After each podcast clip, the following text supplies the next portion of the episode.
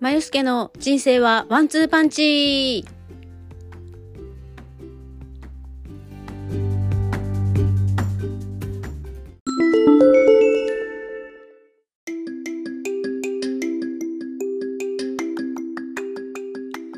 おはようございます。金曜日の朝、えー、9時半になりました、えー、今日はですね朝雨降ってなかったんですけど今えっ、ー、とほんの10分15分前ぐらいから雨が降り始めてで今日はですね私お休みの日なんですが、えー、いろいろやることがありましてですねなるべく午前中に全部終わらせて、えー、午後はのんびりしたいなと思ってるんですけどちょっと出遅れてたりもするので、えー、これも、えー、10分15分ぐらいで、えー、終わりにして、えー、その後銀行行ったりとかですね父の入院費支払いに行ったりとかしなきゃいけないので、えー、それをやって帰ってきて、えー、ちょっと1時間から1時間半ぐらい勉強しようかなと思ってます。今、分子栄養学の勉強をオンラインで、えー、ちょっとアーカイブとか使ってね、見てやってるんですけど、えっと、大体3分の2ぐらいまで来たのかな。3分の2ぐらいまで終わって、で、なんとそれすごくいい、えー、勉強環境で、同じアーカイブとかっていうの結構20本20何本あるんですけどそれが1年間見れるんですよね。で5月頭ぐらいゴールデンウィークぐらいから明けぐらいかから始まったのでもう来年の5月ぐらいまで4月いっぱいぐらいまではね見れるっていうことで先生に質問もあの全然できるので、えー、一応一通り全部見てからですねちょっとこう理解しきれなかったことをもう一回見てで今ってこうパソコンとかで、えー、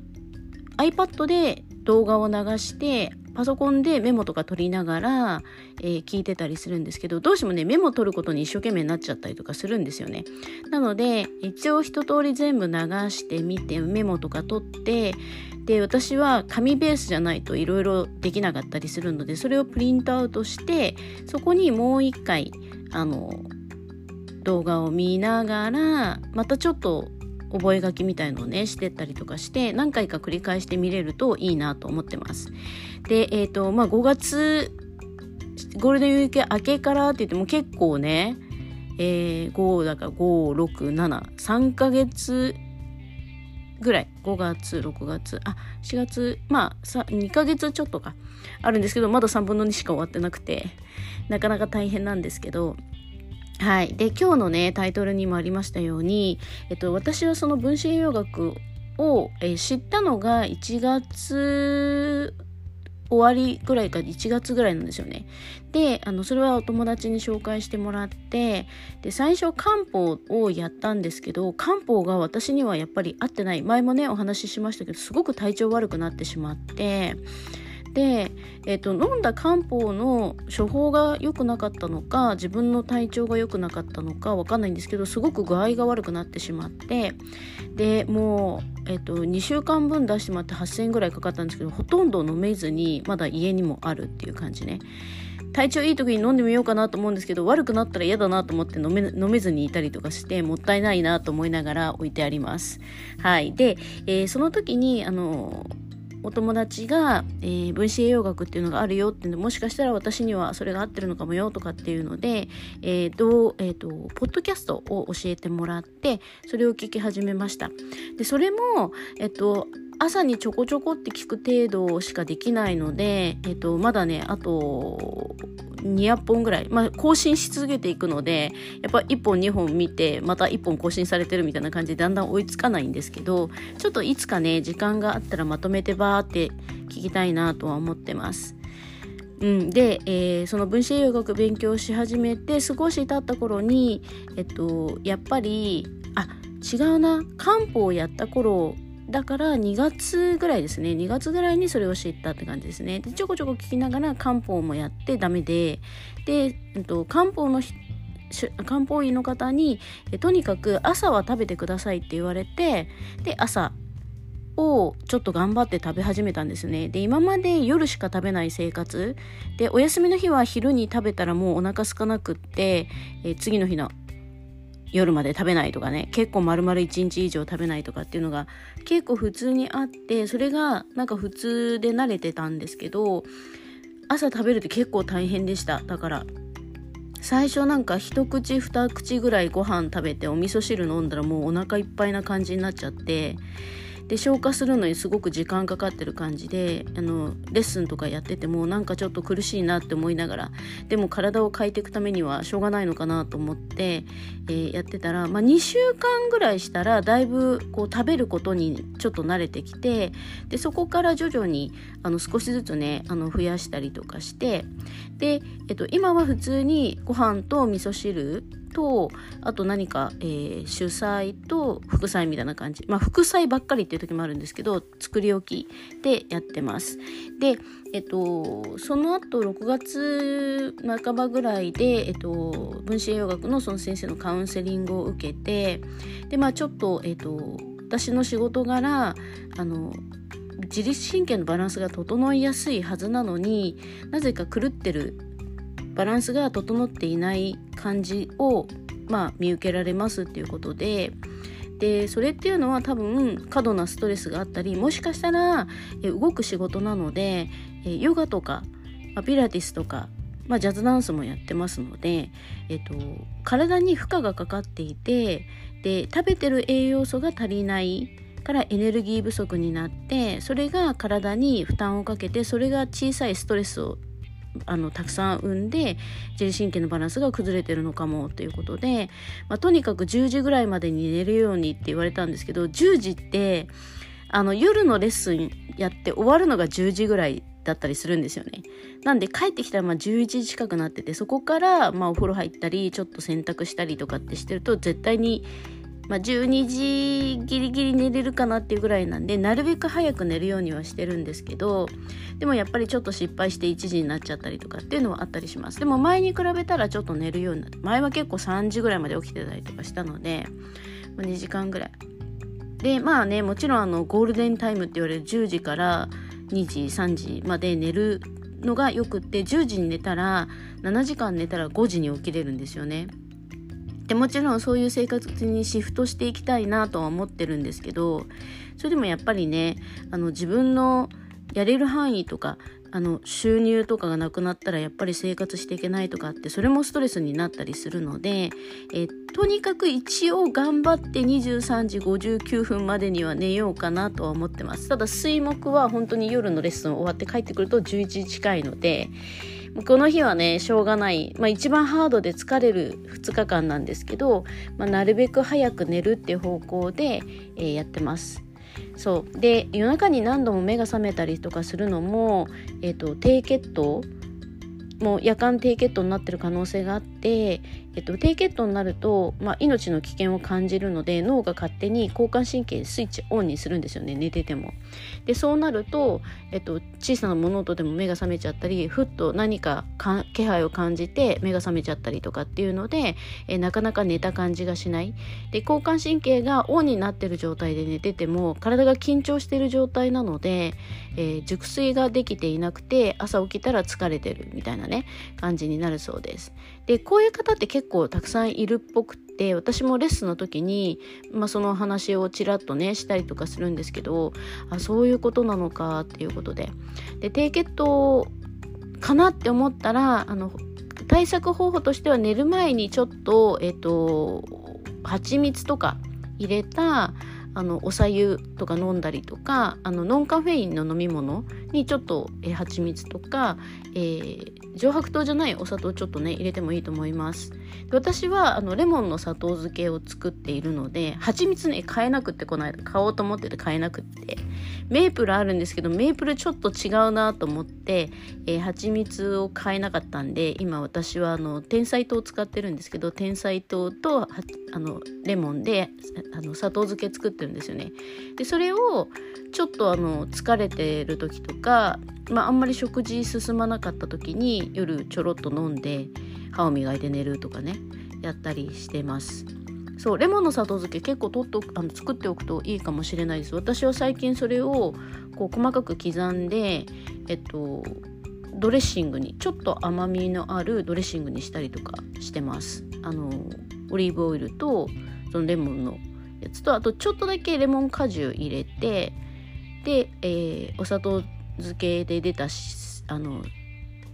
液体もねちょろっと入れてで、えー、混ぜてそれにちょっとだけお塩加えたりとかして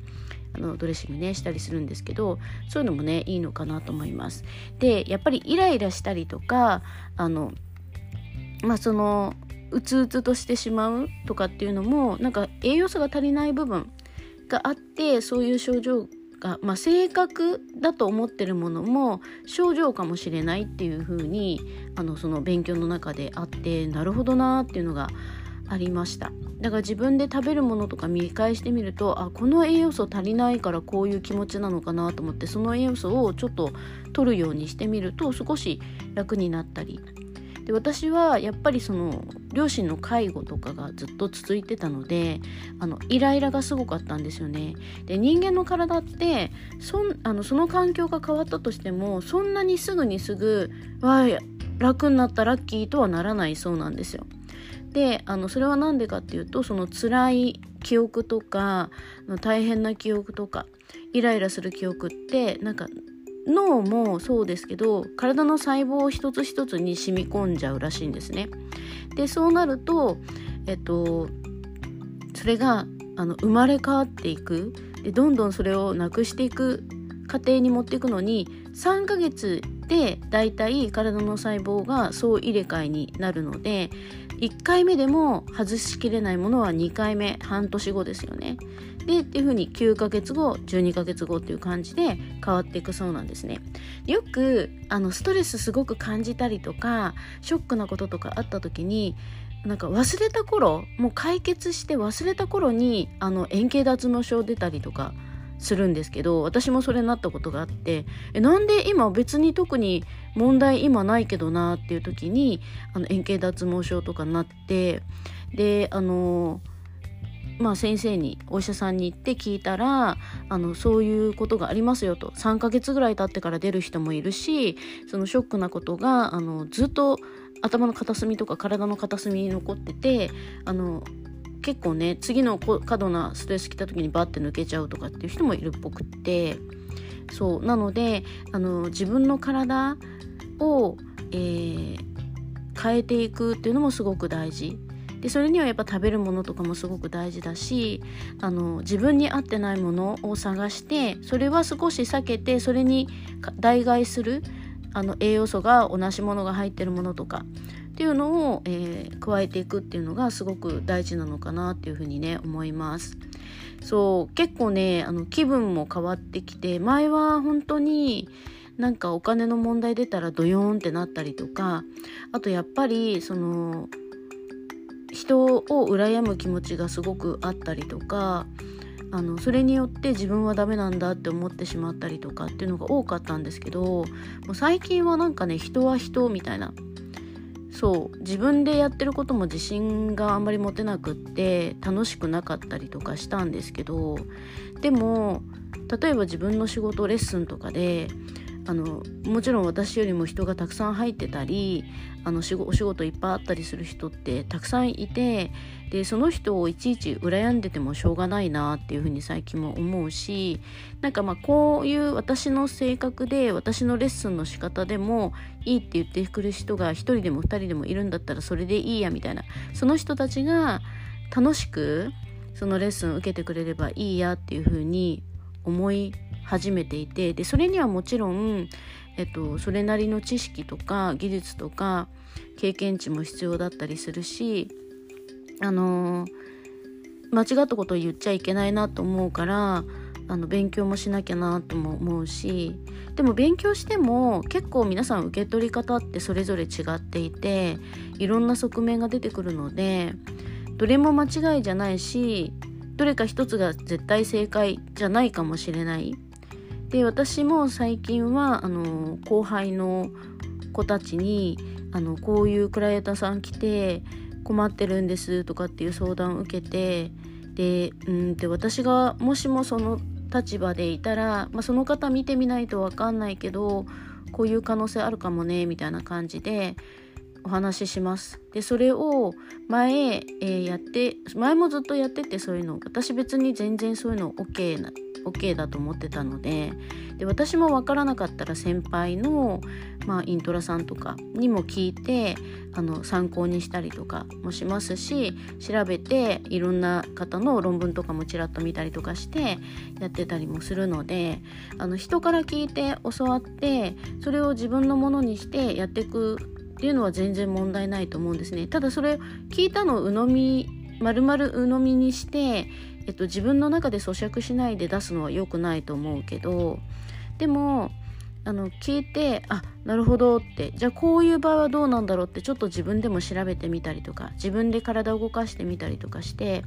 やってみるのもあの手なのかなってちょっとね思ったりします。うんだから難しいですよね。でもなんかそれあのちょっと前とかね結構ねなんか何気なく多分言ったんだろうなっていう言葉にすごく深く傷ついたりとかしてたんですよね。でもなんかそれ多分なんかそんなにろくに食事もしてなくってストレス溜まって体もあの酷使してて疲弊してる中でいたからちょっとネガティブな思考になりやすくってでエネルギー足りてくると、まあ、ちょっとそれも耐えられるようになってくるのかなと思うのでもしも今なんかこう自分の性格だと思ってて私ってこういうどこダメだなとかって思ってしまうことが多かったらもしかしたらうーんとマグネシウムとかビタミンとかねそういう鉄分とか足りない部分があるかもしれないです。なんかあの私の教わってる先生はこういう症状ってかこういう性格が現れた時ってこの栄養素足りないかもねっていうのを、えっと、教えてくれてるんですけど私がそこをまだ理解しきれてなくってあのここのこの場ではお伝えできないんですけどまあ何かあればねあの DM とかもらっても私が分かる範囲で調べてお伝えできますしあの私はあのヨガとかピラティスを教えてる立場なのであのお仕事のアカウントとかを、えー、聞いてきていただければそこでレッスンの予約とかもできますのでぜひぜひ参加してもらえるといいなと思います。はい。で、15分以上喋っちゃったので今日はこの辺で終わりにしますけれどもね、雨も降ったり、今日は気温がそんなに高くなさそうなので、えー、いつものつもりで薄着で出ると寒いかもしれません。うん、なるべくちょっとね、羽織れるものとか持ってっていただいて、寒くないようにお過ごしください。それではまた来週。